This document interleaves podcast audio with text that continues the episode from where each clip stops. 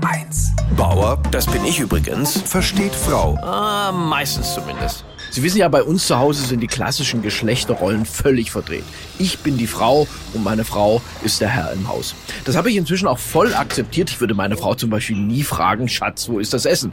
Während sie gerade den Rasen mäht. Es gibt aber einen Punkt, wo es mir dann doch zu weit ging mit dem Rollentausch. Sie sagte kürzlich, ich würde schlecht Auto fahren.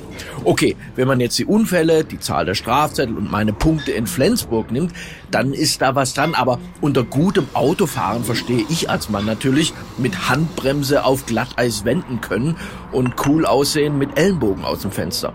Angeblich würde ich ja auch nicht blinken. Ja, aber wozu? Ich weiß, wo ich hin will und den hinter mir geht's nichts an. Natürlich muss ich ab und zu auch mal ein Knöllchen bezahlen, aber ich sehe das auch als gesellschaftliche Verantwortung.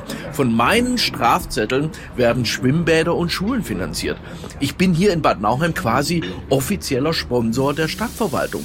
Aber von ihr kommen immer nur Vorwürfe. Ich würde zum Beispiel die Sicherheitstechnik im Auto nicht benutzen. Abstandswarner, Geschwindigkeitsregler und so weiter. Ne? Aber mir geht dieses dauernde Gepiepe total auf die Nerven. Die Einparkhilfe habe ich inzwischen abgeschaltet. Mir reicht es völlig aus, die Scheibe runterzumachen und auf die Schreie der Passanten zu hören. Halt, stopp, stopp, stopp, stopp! Das ist doch wie Piepen. Sie mag es halt auch nicht, dass ich zu meinem Auto so eine emotionale Bindung habe. Ne? Ich habe für die Autopflege zum Beispiel vier verschiedene Lappen. Einen für die Felgen, einen für die Armaturen, für die Ledersitze und einen für die Fensterscheiben. Wenn ich zu Hause mal das Bad putze, dann denke ich mir, ach komm, der für die Klobrille geht auch noch fürs Waschbecken. Und das ist letztlich der Grund, warum mir meine Frau das Autofahren immer madig macht. Sie ist eifersüchtig, dass ich mein Auto mehr lieben könnte als sie.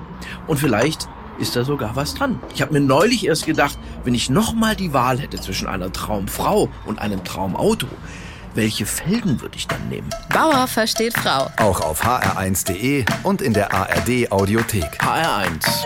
Genau meins.